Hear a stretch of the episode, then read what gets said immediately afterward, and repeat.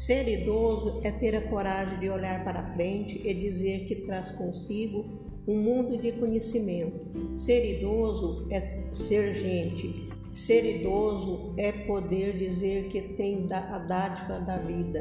É, é o poder da mente, que possui uma vasta experiência e carrega em sua guarida a realização e a gratidão da existência. Ser idoso é ser alguém consciente, pedindo a Deus sempre mais anos de vida para viver com os seus e ser uma pessoa querida. Ser idoso é guardar o que sente do lado bom e ruim das coisas, dos momentos que viveu. É um dia tristemente sofreu. É num outro dia alegremente viveu. E ser feliz. E foi feliz, como um sábio aprendiz. Ser idoso é aprender o, o ontem, a lição hoje guardada nas eternas lembranças, bem no fundo do coração.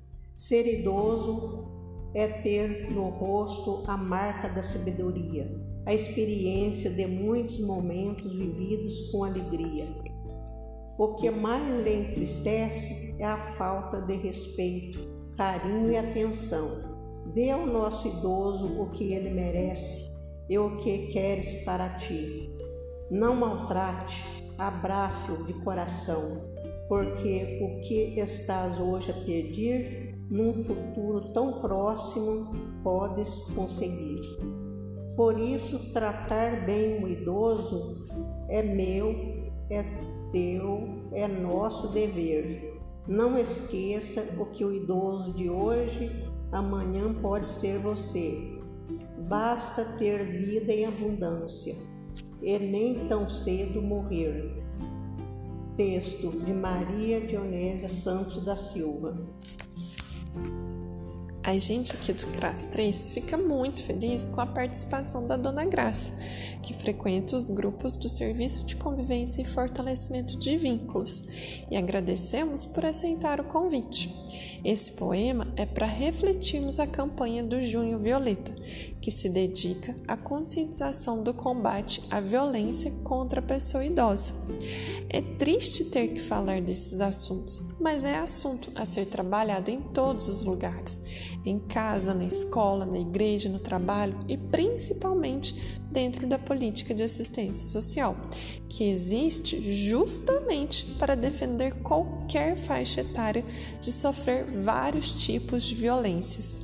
Assim, este é um tema que é a função do CRAS conscientizar os cidadãos. O idoso tem leis que o protegem Estou falando do Estatuto do Idoso, que é a Lei 10.741 de 2003. Mas isto é assunto para uma conversa mais longa, que teremos mais para frente.